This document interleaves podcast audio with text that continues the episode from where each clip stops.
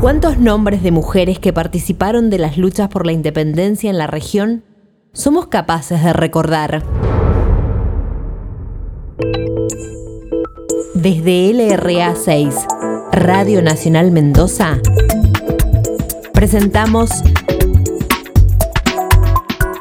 Libertarias, mujeres que dejan huella. Hoy, María Policarpa Salvarrieta Ríos y las Mil Muertes.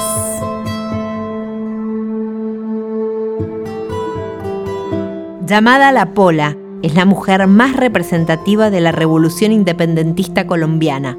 Nacida en 1795, simboliza a la mujer luchadora, activa y valiente. En 1816 fue reclutada para ejercer de espía y ser la conexión entre grupos de patriotas. Para esconder los mensajes, Usaba naranjas ahuecadas en las que introducía el escrito. El santo y seña era vencer o morir.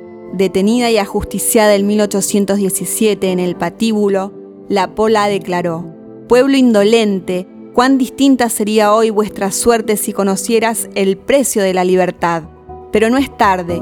Ved que mujer y joven me sobra valor para sufrir la muerte y mil muertes más.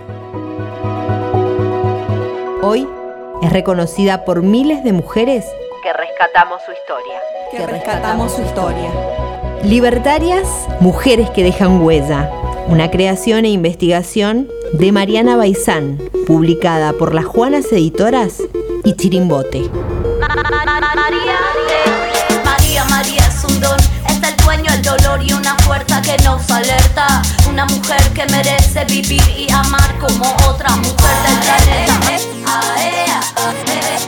del planeta.